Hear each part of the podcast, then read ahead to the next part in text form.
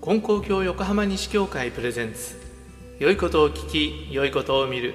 月水金とお届けしています皆さんこんにちはサワディーカ毎週水曜日は旅話僕の深夜特急アシスタントのともちゃんとゲストの和樹くんとお届けしています今日は2016年タイ旅第8回ですはい、えー前回アユタヤからバンコクに戻ってきて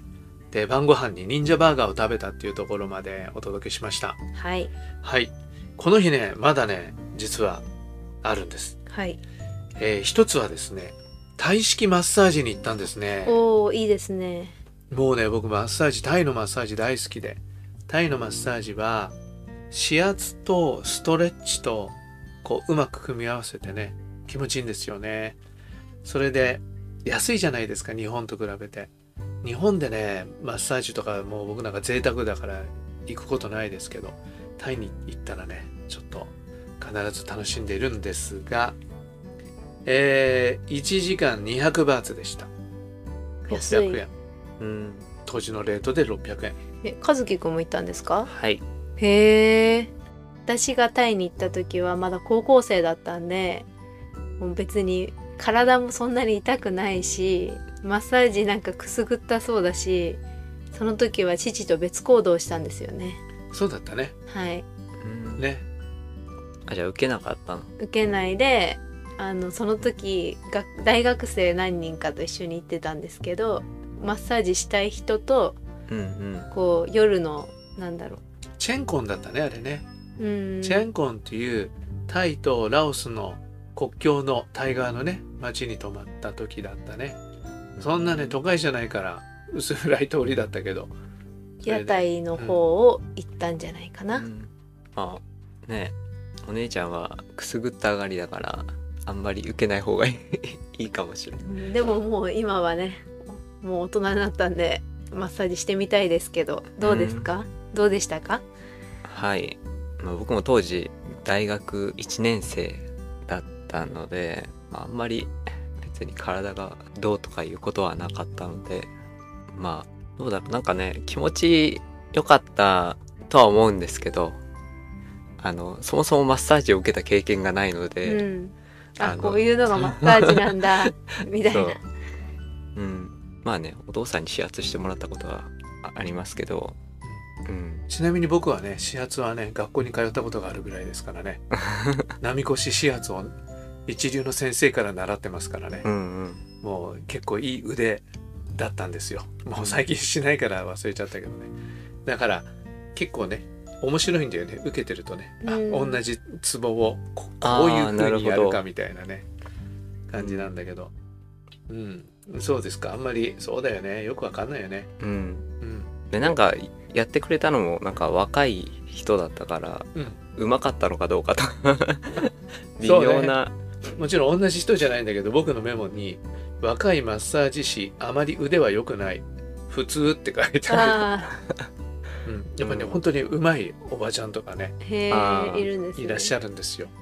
いつかそれこそ一人でプラティプ財団に、えー行ったような時にプラティプ財団のスタッフの人がね「これからどこ行くんですか?」とか言って「今日はマッサージでも行こうかと思って」って言ったら「じゃあもうスラムのね中に上手なおばさんがいるから」とか言ってわざわざ電話かけて予約してくれてうーん行ったりしてねそういう人はやっぱり腕がいいですよね。なるほどうんうんそんなことが昔あったそうそう、そういう時もありましたね。それで、えーっとね、僕ね、この時にね、僕のメモに書いてないんだけど、おそらくね、いつもね、失敗するって、こ同じ失敗をね、2、3度してるんですけど、日焼けしちゃって、あマッサージすると、こう、擦られる時がね、すっごい痛いあ時があるんだよね。で、しかもなんか、わタイガーバームみたいなの塗られたりして、あはーいうんうん、この時も多分痛かったんじゃないかなと思いますね。はい。で、1時間弱で200バーツで、チップをね、うん差し上げました。えーいくらあげようかと迷ったが、40バーツ渡したが、あまり喜ばれなかったって書いてある。うんうん日本人だからもっとくれるかと思ったのにっていう感じなのかも分かりませんねはいそんな感じでしたでねこの日ね帰り道にねもう店じまいがどんどん始まっている市場を通って帰ったんだけど、まあ、大体があのホテルのそばにある市場は洋服関係だったねううんん医療品関係だったんだけどそうですねでもそういうのに混じってあの歩道のね上にいろんなお店を出してる人たちがあって、はいえーそこでねマンクを探したんですよはいマンゴスチンをねどうしても食べたかったし和樹に食べさせたかったと思ってそれでね見つけましたやっと見つかりましたねそれでいくらだったっけさっきなんか言ってたよね、えーっと1キロで120バーツはい1キロ1 2 0バーツってことは360円うん当時のレートでですね1キロでねまあ安いうんでしょうかねあうんでも多分ねバンコクの真ん中の方だったからちょっと田舎の方よりは高いのかなって思ったような気がしますがまあ売れ残りみたいなやつだったんだけど買ってったんだよね、はいそしたらさっきね古いの見てたら動画でマンゴスチンの食べ方っていう動画やってましたねやってましたね面白かったですよ、うんちょっとね、お見せできないのが残念ですが、では、かずきくん、どういうふうにするかを説明をお願いします。あはい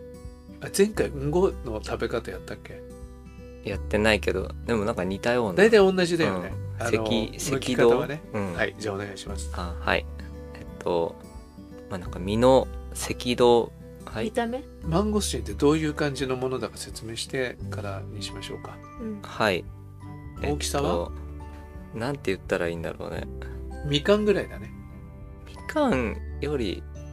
あーどうだろうみかんよりちょっと小さい小ぶりなみかんうん小ぶりなみかんね。はい。でちょっと黒いというか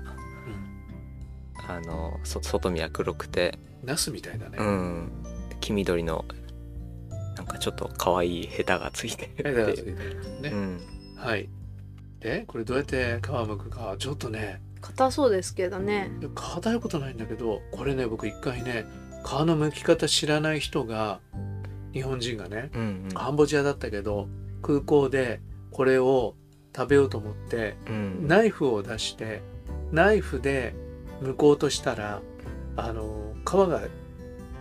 硬いような柔らかいやつうで、んでスルッと滑って手を切ったや人だやだやだの目撃したことがあって、いや痛い話をしますって言わないとみんな今びっくうりしてんだからナイフは使わないんですようね。んなんかでも見た目硬そうに見えますけど柔らかいんですねなんかね、ナイフ使って剥くのかなって思っちゃう感じがあるよね。手で剥けるんです。はい。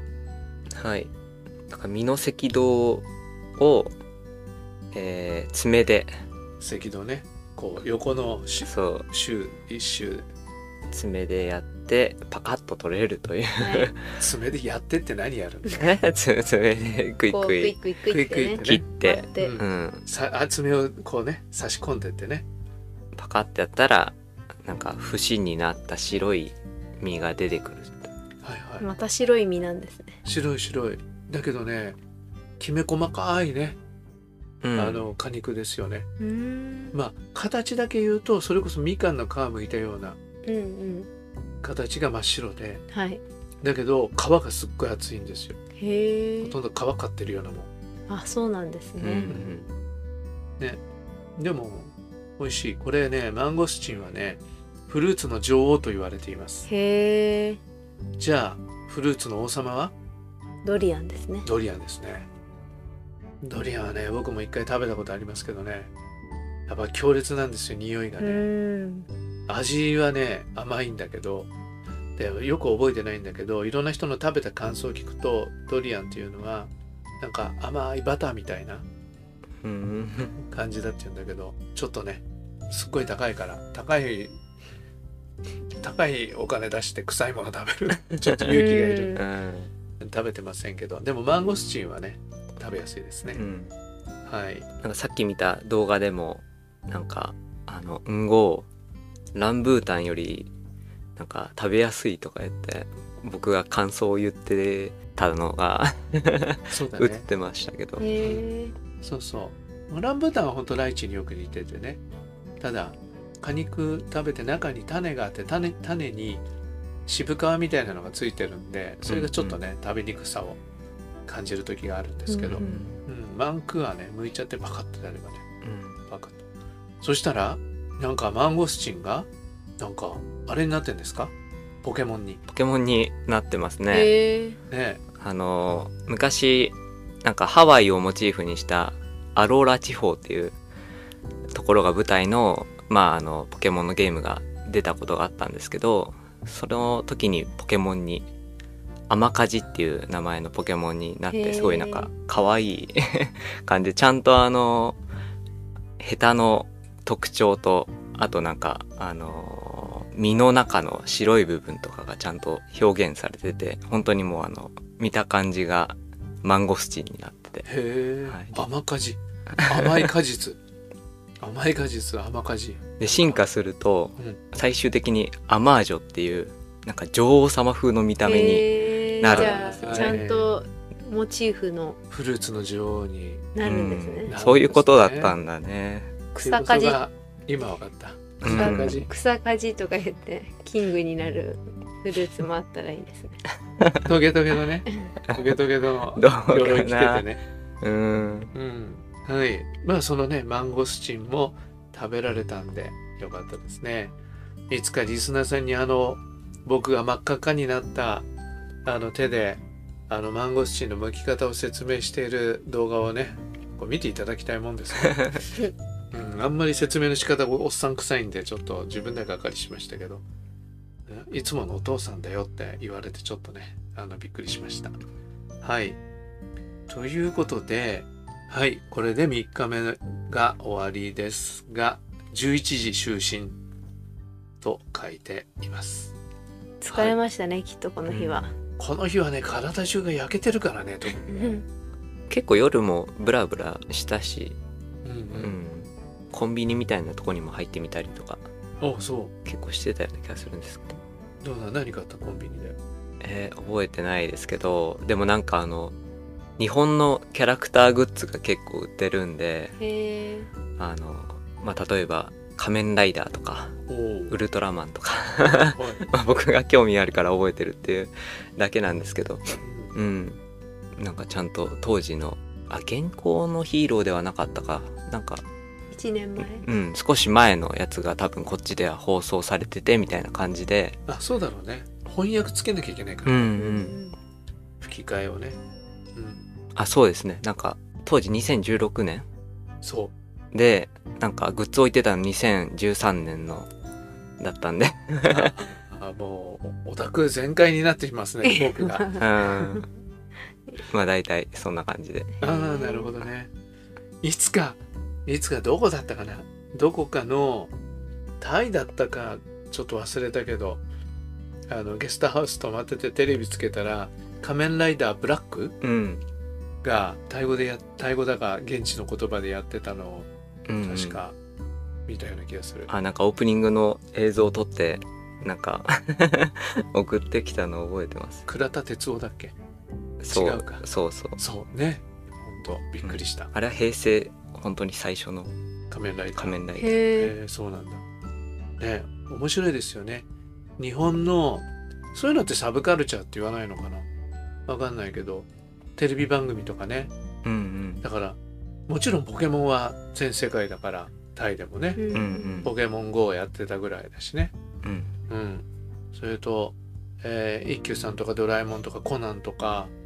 ああいうのはねもううん普通だしそんなの古いですよねタイの本屋さん行ったらちょっと僕知らないから古いのしか出てきませんでしたけど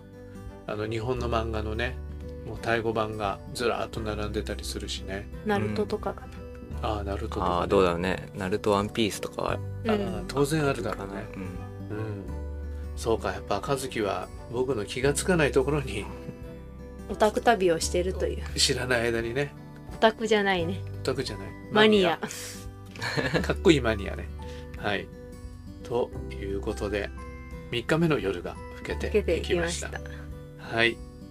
ということで、えーそんなこと喋ってたら結構な時間になってしまったので今日もここで終わりになってしまいます。はいまさかの夜だけで切り取って夜ご飯から寝るまでの間だけでそうでしたね。いっぱい喋りました、はい、リスナーさん、あんまり面白くなかったらごめんなさい。はい、それでは今回もお聞きくださりありがとうございました。また次回の放送でお会いしましょう。さようならさよなら。